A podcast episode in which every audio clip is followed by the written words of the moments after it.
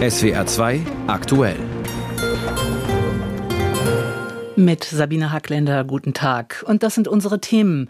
Mangelwirtschaft allüberall. Die Wehrbeauftragte der Bundesregierung nimmt das Beschaffungswesen der Bundeswehr unter die Lupe und stellt ein verheerendes Zeugnis aus. Bildungsgipfel mit Hindernissen. Trotz einer langen Liste von Problemen im Bildungsbereich bleiben heute vor allem viele Länderpolitiker der Veranstaltung von Bildungsministerin Stark-Watzinger fern. Und Müll, soweit das Auge reicht. In Paris nehmen die Proteste gegen die Rentenreform im wahrsten Sinne des Wortes übel riechen entsprechende Formen an. Doch zunächst nach Berlin. In Zeiten des Ukraine-Kriegs ist das, was die Wehrbeauftragte der Bundesregierung zu sagen hat, wohl von noch größerem Gewicht als sonst. Ihre Beurteilung zum Zustand der Bundeswehr inklusive Ausrüstung, strategischer Ausrichtung und Seelenzustand der Soldatinnen und Soldaten fand deshalb heute Mittag besonderes Gehör im Bundestag bei der Vorstellung ihres jährlichen Wehrberichts. Darüber spreche ich mit unserem Berlin-Korrespondenten Oliver Neuroth. Es fehlt an allem, Herr Neuroth. So viel hatte Högel bereits gestern verraten und damit einen Vorgeschmack auf Ihren Bericht gegeben. Wie sehr ist sie da heute ins Detail gegangen? Eva Högel hat die Probleme bei der Bundeswehr detailliert benannt, beschrieben und erst einmal klar gesagt, dieser Wehrbericht sei ein anderer, weil er ein Jahr in den Blick nimmt, das außergewöhnlich war. Das Jahr 2022, der Beginn des Angriffskriegs Russlands auf die Ukraine, die sogenannte Zeitenwende, das Sondervermögen für die Bundeswehr. Die Truppe hat einfach eine ganz andere Aufmerksamkeit bekommen als je zuvor. Und den Soldatinnen und Soldaten sei klar, sie müssen ständig einsatzbereit sein. Und das gehe nicht nicht so einfach, wenn es zum Beispiel an der Infrastruktur hapert, so Eva Högel. Unsere Kasernen sind Land auf Land ab. Ich sage es noch mal so deutlich, in einem erbärmlichen Zustand. Es fehlt an Unterkünften, äh, funktionierende Toiletten, saubere Duschen, Spinde, Hallen, Sportanlagen, Truppenküchen, Betreuungseinrichtungen, Munitionslager und Waffenkammern und nicht zuletzt auch WLAN. Und deswegen gibt es einen enormen Investitionsbedarf. Eva Högel sprach von 50 Milliarden Euro, die in die Infrastruktur der Bundeswehr investiert werden müssten. Dazu noch die bekannten Probleme. Viele Panzer funktionieren nicht, es fehlt Munition. Also, das ist eine ganze Menge. Welche Auswirkungen haben denn diese eklatanten Menge nach Meinung der Wehrbeauftragten für die Soldatinnen und Soldaten? Geht es so weit, dass es sie deren Sicherheit gefährdet sieht? Nein, soweit geht Eva Högel nicht in ihrer Beschreibung. Sie sagt, die Bundeswehr kann all ihre Bündnisverpflichtungen erfüllen, sei aber nicht voll einsatzbereit, weil es eben an Ausrüstung fehlt, an Material. Und das Ziel, das die Wehrbeauftragte formuliert hat, lautet, bis 2030 muss die Bundeswehr voll einsatzbereit sein. Mhm. Ein Thema, das die Wehrbeauftragte immer wieder beschäftigt, ist die Gefahr des Rechtsextremismus in den Reihen der Bundeswehr. Ist das heute auch ein Thema gewesen? Ja, das war ein Thema bei der Präsentation des Berichts allerdings nur am Rande, denn in diesem Bereich immerhin hat Högel gute Nachrichten dabei gehabt. Die Zahl der rechtsextremen Vorfälle in der Bundeswehr ist gesunken, zumindest die Zahl, die gemeldet wurden, die Zahl der Fälle. Högel meint, noch müsse geprüft werden, ob es wirklich weniger Fälle gab, das wäre dann erfreulich, oder ob es einfach eine Zurückhaltung gibt, die Fälle öffentlich zu machen, zu melden und die, Dunkelfell die Dunkelziffer in Wirklichkeit vielleicht höher ist. Es gibt also noch einiges zu tun für Bundesverteidigungsminister Boris, Pistorius. So viel steht fest. Der arbeitet offenbar aber auch gerade an einem wichtigen Führungswechsel bei der Bundeswehr. Und zwar soll wohl Generalmajor Carsten Breuer neuer Generalinspekteur der Bundeswehr werden und damit Ebert Zorn als ranghöchstem Soldaten ablösen. Was verspricht sich Pistorius davon? Dass Breuer frischen Wind bringt in die Führung der Bundeswehr. Der Generalinspekteur ist ja, Sie sagten es, der ranghöchste Soldat in der Truppe, damit der Vorgesetzte aller anderen Soldaten. Carsten Breuer wird also die wirkliche Spitze der Bundeswehr bekleiden. Er hat sich schon einen Namen gemacht in der Corona-Pandemie als Leiter des Krisenstabs im Bundeskanzleramt. Er gilt auch als Vertrauter von Kanzler Scholz, hat in der Bundeswehr das territoriale Führungskommando aufgebaut, also das Leitzentrum für Bundeswehreinsätze im Inneren. Dass er, dass Carsten Breuer nun eine so wichtige Führungsrolle bei der Bundeswehr bekommt, dürfte ein Zeichen sein, dass Verteidigungsminister Pistorius ernst macht, was die Erneuerung der Truppe angeht und eben die berühmte Zeitenwende. Äh, ganz kurz noch, äh, was besagt das für die Bilanz von Ebert Zorn? Offensichtlich traut man ihm ja die derzeitige Führungsaufgabe nicht mehr zu. Ja, Verteidigungsminister Pistorius sieht in ihm offenbar ein Zeichen, ein Symbol für die alte Bundeswehr, für eine Institution, die nicht funktioniert, die zu langsam ist und die Erneuerung dort eben zu wenig vorangebracht wurde durch Erhard Zorn. Informationen von unserem Berlin-Korrespondenten Oliver Neuroth. Bildung ist Ländersache. In keinem anderen Ressort wird so sehr auf das föderale Prinzip gepocht wie hier, ideologische Grabenkämpfe inklusive. Insofern wäre eine neue Kultur der Zusammenarbeit, wie sie von Bundesbildungsministerin Stark-Watzinger heute beim heutigen Gipfel erklärtermaßen angestrebt wird, durchaus eine gute Sache. Doch insbesondere diese engere Kooperation zwischen Bund und Ländern wird von den meisten Ländern mit Skepsis, um nicht zu sagen Ablehnung beäugt weshalb bei dem rund dreistündigen Treffen von Vertretern aus Politik, Wissenschaft und Zivilgesellschaft wohl einige prominente Plätze leer bleiben werden. Aus Berlin berichtet Uwe Jahn. Ein Bildungsgipfel, das klingt nach etwas Großem. Aber Bundesbildungsministerin Bettina Stark-Watzinger von der FDP selbst dämpft die Erwartungen. Es ist ein Arbeitsprozess, den wir starten wollen, sagt die Bundesbildungsministerin am Wochenende dem ZDF.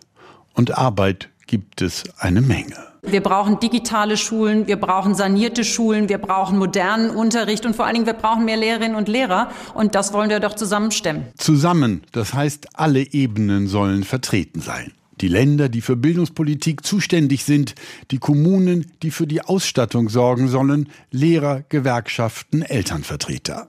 Dabei geht es natürlich auch um den Bildungsföderalismus, der beispielsweise dafür verantwortlich ist, dass ein Schulwechsel von Bundesland zu Bundesland schwierig werden kann. SPD-Chefin Saskia Esken deutet an, dass Bildung nicht nur die Länder angeht. Gute und gerechte Bildung für unsere Kinder und Jugendlichen, das muss endlich als gesamtstaatliche Aufgabe auch verstanden werden. Gesamtstaatlich, so sieht man es wohl auch im Bundesbildungsministerium und ruft deshalb alle an einen Tisch. Aber CDU-Generalsekretär Mario Chaya ist skeptisch. Wir fürchten, dass es sich nur um eine Showveranstaltung der Ministerin handelt. Die Erwartungshaltung ist da sehr gering. Tatsächlich nimmt kein Länderminister der Union teil. Ralf Alexander Lorz, hessischer Kultusminister, wäre im Vorfeld gern besser einbezogen worden. Was erwartet man sich davon? Was soll da herauskommen? Ähm, das sind Dinge, die muss man im Vorfeld besprechen, damit dann eben auch wirklich so ein Gespräch mit Substanz gefüllt werden kann. Zwar kommt auch von der Linken Kritik an der Ministerin, weil diese vor dem Gipfel bisher keine konkreten Vorschläge gemacht hat. Aber Bildungspolitikerin Nicole Gohlke kritisiert auch die Union, weil sie ganz offensichtlich nichts beitragen will. Ich finde so eine Form von vor sich hergetragener Arbeitsverweigerung jetzt auch ehrlich gesagt der Situation überhaupt nicht angemessen. Die Linke geht immerhin so weit, dass sie das sogenannte Kooperationsverbot abschaffen will. Dieses Kooperationsverbot legt fest, dass der Bund sich eigentlich nicht in die Bildung einmischen darf, denn die ist Ländersache. Stattdessen will Gohlke eine Gemeinschaftsaufgabe Bildung im Grundgesetz verankern. Soweit kann die Bundesbildungsministerin wohl kaum gehen. Schließlich darf sie die Bundesländer nicht komplett gegen sich aufbringen, sondern muss mit ihnen im Gespräch bleiben. FDP-Generalsekretär Bijan Djirsaray schildert, um welche Fragen es dabei gehen soll. Wie verbessert man die Zusammenarbeit des Bundes? in der Bildungspolitik äh, mit den Ländern? Wie verbessert man die Zusammenarbeit mit den äh, Kommunen, die äh, Gebietskörperschaften? Der Bericht von Uwe Jahn. Knappe zwei Jahre ist es jetzt her, dass Europas Klimaziele neu geschärft wurden. Von ehemals 40 auf mindestens 55 Prozent CO2-Reduktion bis zum Jahr 2030 im Vergleich zu 1990 und die komplette Klimaneutralität dann entsprechend ebenfalls früher, nämlich bis 2050. So steht es also schwarz auf weiß im EU-Klimagesetz. Nicht geklärt ist dabei allerdings, wie diese neuen Ziele in die Tat umgesetzt werden sollen. Also ist die Arbeit daran in vollem Gange. Gut ein Dutzend Gesetzesnovellen hat die EU-Kommission bislang vorgeschlagen. Eine davon zur Energieeffizienz von Gebäuden, also verbindliche Standards zur Wärmedämmung. Heute soll in einem ersten Schritt das EU-Parlament darüber abstimmen. Die billigste Energie ist die, die wir gar nicht verbrauchen, sagt die grüne Europaparlamentarierin Jutta Paulus, weshalb die Sanierungsvorschriften für Gebäude in den nächsten Jahren verschärft werden sollen. Demnach soll ab 2028 jeder Neubau in der EU als Null-Emissionsgebäude errichtet werden, vor allem aber bestehende Immobilien, die derzeit am meisten Wärmeenergie verbrauchen, also mit Blick auf die Energieeffizienz zu den schlechtesten zählen, sollen so modernisiert werden, dass sie in der Effizienz Effizienzklasse deutlich besser werden. Dabei, sagt Jutta Paulus, müsse das Prinzip gelten, wer besonders schlecht ist, bei dem wird eine Sanierung als erstes fällig. Schließlich verbrauchten die schlechtesten 20 Prozent aller Gebäude knapp die Hälfte der gesamten Wärmeenergie. Deshalb möchte das Parlament bei der Neufassung der Gebäudeenergierichtlinie dafür sorgen, dass die schlechtesten Gebäude, die am meisten Energie verschwenden, zuerst angegangen werden und natürlich auch langfristig aus fossilen Energien auszusteigen. In der Praxis würde das eine Sanierungspflicht bedeuten. Hierfür gäbe es von der Europäischen Union allerdings umfangreiche finanzielle Förderungen. Schon jetzt seien insgesamt rund 150 Milliarden Euro bereitgestellt. Kritik kommt aus Deutschland von Eigentümerverbänden und auch von CDU und CSU. Hier spricht man von Zwangsmaßnahmen, die eine Immobilienkrise auslösen könnten und will stattdessen den europäischen Emissionshandel ausweiten und anpassen. Der CDU-Europaparlamentarier Christian Ehlert bemängelt außerdem, dass die geplante Richtlinie allen in Europa die gleichen Regelungen aufdrücken wolle. Der One-Fits-All-Ansatz unterschlägt die vielen Unterschiede zwischen den Mitgliedstaaten Staaten, also zwischen ländlichen und Metropolräumen. Und er ist im Grunde genommen eine Überregulierung. Dafür hat Jens Geier für die deutschen Sozialdemokraten im Europaparlament wenig Verständnis. Gerade habe man schließlich noch über die immer weiter steigenden Energiekosten geklagt. Jetzt machen wir einen Vorschlag im Europäischen Parlament, wie die Sanierungsquote erhöht werden kann, die dann die Energiekosten wiederum senkt. Und auch das ist wiederum CDU und FDP nicht recht. Der Streit darum steht erst am Anfang, denn verbindlich entschieden ist noch nichts. Für viele Klimaforscher allerdings ist klar, wenn Europa es ernst meint mit dem Klimaschutz, dann braucht es konkrete politische Entscheidungen und das ist eine davon. Das EU-Parlament stimmt über Maßnahmen zur Wärmedämmung von Gebäuden ab. Der Bericht von Holger Beckmann aus Brüssel. Ganze fünf Tage dauert die Reise von Bundeswirtschaftsminister Habeck und Agrarminister Özdemir durch die südamerikanischen Länder Brasilien und Kolumbien. Dabei werben die beiden offensiv für das seit Jahren auf Eis liegende Freihandelsabkommen zwischen der EU und vier südamerikanischen Ländern, das sogenannte Mercosur-Abkommen. Als Grüne pochen Habeck und Özdemir allerdings auf schärfere Regeln zum Waldschutz und zur Rückverfolgbarkeit von Fleisch und Soja, um Abholzung im Zuge des Abkommens zu vermeiden. Wie also stehen die Chancen für das Abkommen? Informationen dazu von unserer Südamerika-Korrespondentin Anne Herberg.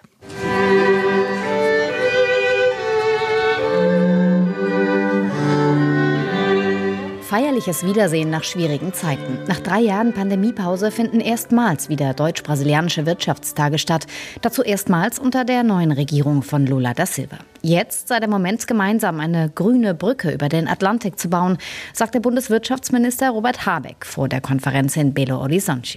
Und man kann sich nur bedanken dafür, dass es eine Regierung gibt im eigenen Land, die sagt, unser Regenwald wird jetzt endlich geschützt. Es ist eines der hoffnungsvollsten Zeichen, Erklärungen, die eine Regierung in den letzten Jahren gemacht hat. Ich jedenfalls kann Tränen in die Augen bekommen, dass eine Regierung das Ruder so rumreißt. Außer großen Emotionen hat Habeck aber auch große Pläne im Gepäck. Denn mit Lula soll jetzt möglich sein, was mit Vorgänger und Amazonas-Zerstörer Jair Bolsonaro auf Eis gelegt wurde. Der Abschluss des Handelsabkommens der EU mit den Mercosur-Staaten Brasilien, Argentinien, Uruguay und Paraguay. Wachstum und Wohlstand sowie der Schutz natürlicher Ressourcen müssten da aber jetzt zusammengedacht werden, so Habeck. Dass man nicht erst sagt, wir sorgen für Wohlstand und Wachstum, und danach machen wir einen Reparaturbetrieb auf und sagen, oh, dieser Wohlstand und Wachstum hat uns aber natürliche Ressourcen zerstört. Jetzt müssten wir die wieder aufforsten oder wieder heile machen. Ziel sei ein Abschluss noch in diesem Jahr, auch weil die neue geopolitische Lage das erfordere. Wo Russland als Energie- und Nahrungsmittellieferant ausfällt, könnten Brasilien und die Mercosur-Staaten einspringen, so auch Vizepräsident Gerardo Alckmin. Genau da gehen bei Maureen Santos, Direktorin der brasilianischen Umweltschutzorganisation FACE, alle Warnlampen an. Das Abkommen verfestigt die alte Struktur. Die Mercosur-Länder als ewige Rohstofflieferanten, auf der anderen Seite Europa als Exporteur von Industrieprodukten und Pestiziden, die teilweise auf dem europäischen Markt nicht mal zugelassen sind. Es geht doch hier nicht nur darum, ein Kapitel über soziale und Umweltstandards hinzuzufügen. Es braucht ein Abkommen auf Augenhöhe.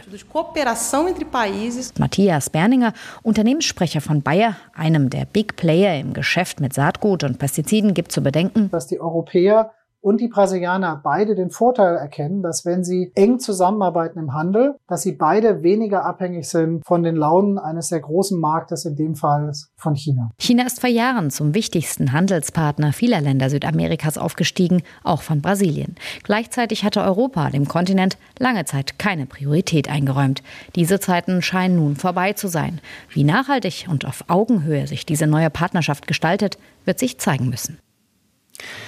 Genau vor einem Jahr, am 14. März, wurde eine russische Journalistin zu einem der Gesichter des Protests gegen die Propaganda des Kreml und der regimetreuen Medien.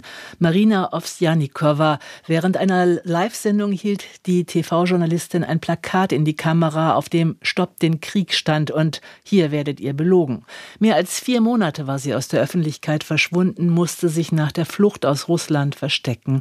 Heute lebt Ovsjanikova in Frankreich und hat jetzt in Paris über ihre Erlebnisse gesprochen.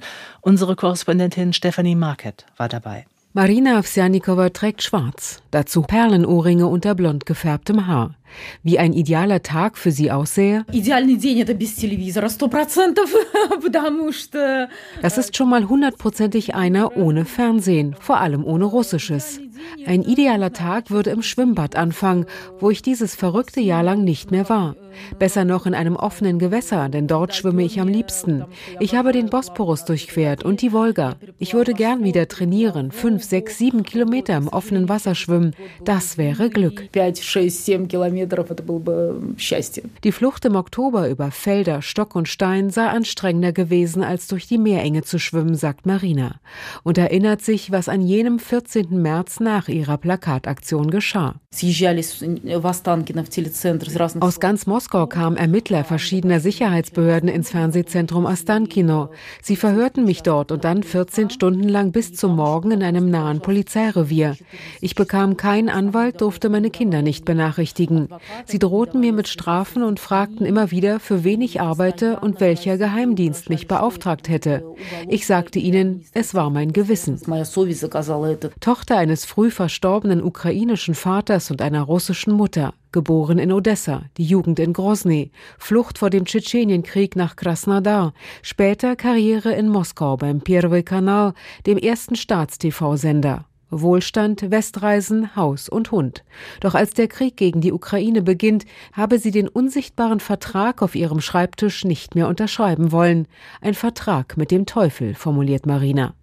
Sie geht nach Berlin, arbeitet für einen privaten deutschen Medienkonzern, kehrt wegen eines Sorgerechtsstreits aber nach Moskau zurück. Festnahmen, Geldstrafen, Hausarrest.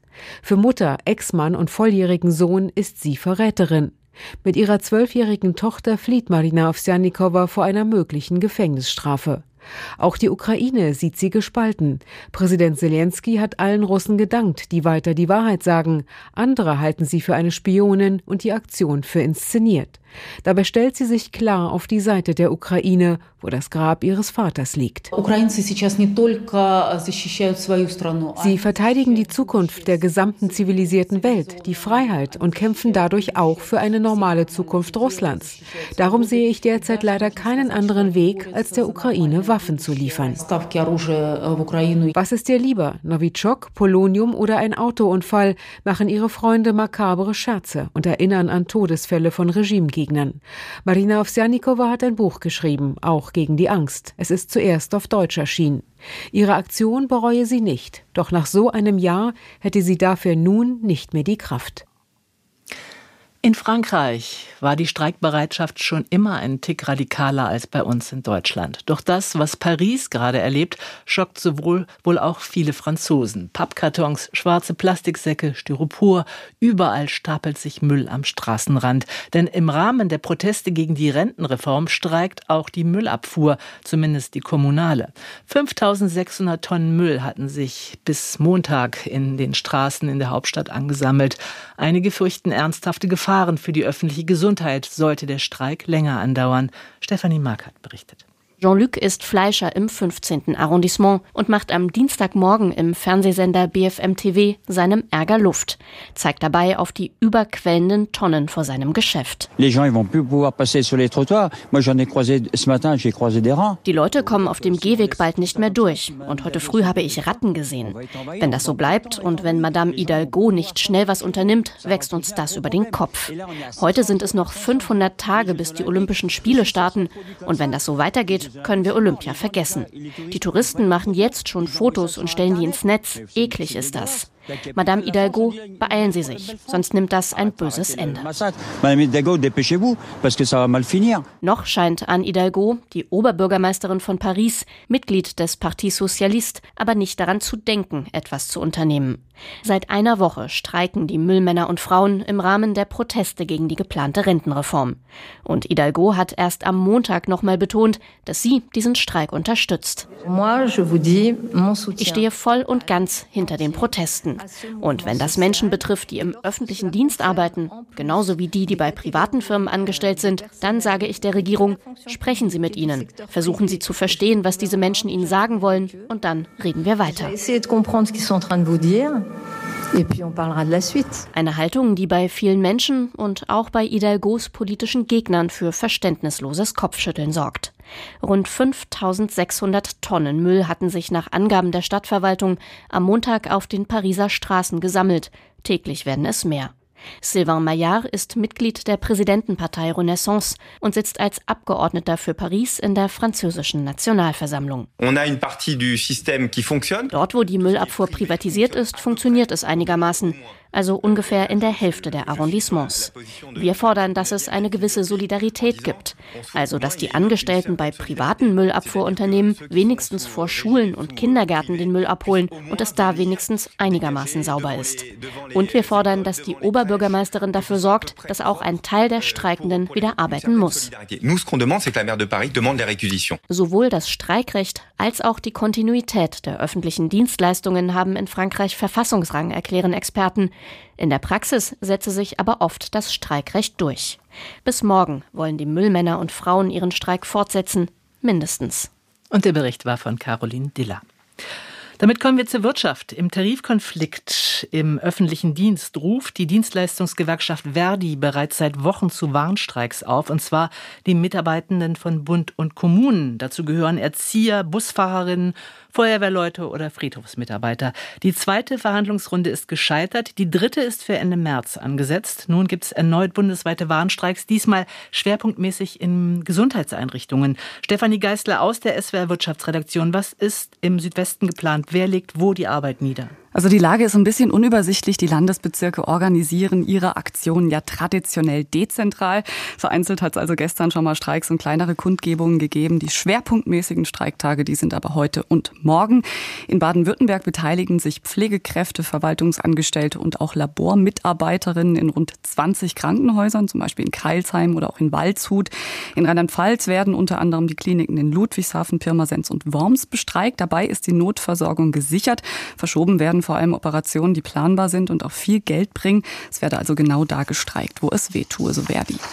Die letzte Verhandlungsrunde ist gescheitert. Worin sind sich die Parteien denn uneinig? Ja, also zahlenmäßig liegen die Parteien recht weit auseinander. Verdi will ja 10,5 Prozent mehr Lohn, mindestens aber 500 Euro mehr pro Monat. Die Gegenspielerin VKA, also die Vereinigung der kommunalen Arbeitgeber, hat für dieses Jahr drei Prozent und für nächstes Jahr zwei angeboten. Dazu steuerfreie Einmalzahlungen. Das ist unterm Strich weniger. Was aber die Beschäftigten im Gesundheitswesen, um die es ja heute auch gehen soll, vor allem ärgert, ist das, was Verdi-Chef Wernicke als Sonderopfer bezeichnet. Das ist eine Klausel im aktuellen Arbeitgeberangebot von Ende Februar, die besagt laut Verdi, dass die Beschäftigten Lohnkürzungen von bis zu sechs Prozent in Kauf nehmen sollen, wenn es dem Betrieb wirtschaftlich schlecht geht. Laut Verdi ist das eine Provokation. Grundsätzlich wissen natürlich viele der Streikenden, der Fehler liegt tiefer. Das Gesundheitssystem muss entökonomisiert werden. Mhm. Jetzt noch kurz der Blick auf die Arbeitgeber. Verdi begründet die hohen Forderungen ja mit der Inflation. Wie kommt das bei den Kommunen an? Nicht so gut. Verhandlungsführerin ist die Gelsenkirchener Oberbürgermeisterin Karin Welge. Sie hat im Gespräch mit der Watz Mediengruppe gesagt, dass die Kommunen von den hohen Energiepreisen ja genauso betroffen seien wie ihre Beschäftigten auch. Und sie sagt auch, dass die milliardenschweren Entlastungspakete des Bundes offenbar problematischerweise, wie sie sagt, das Bild vermittelt hätten, Zitat, Geld sei heute und auch morgen unendlich verfügbar. Dem sei aber nicht so.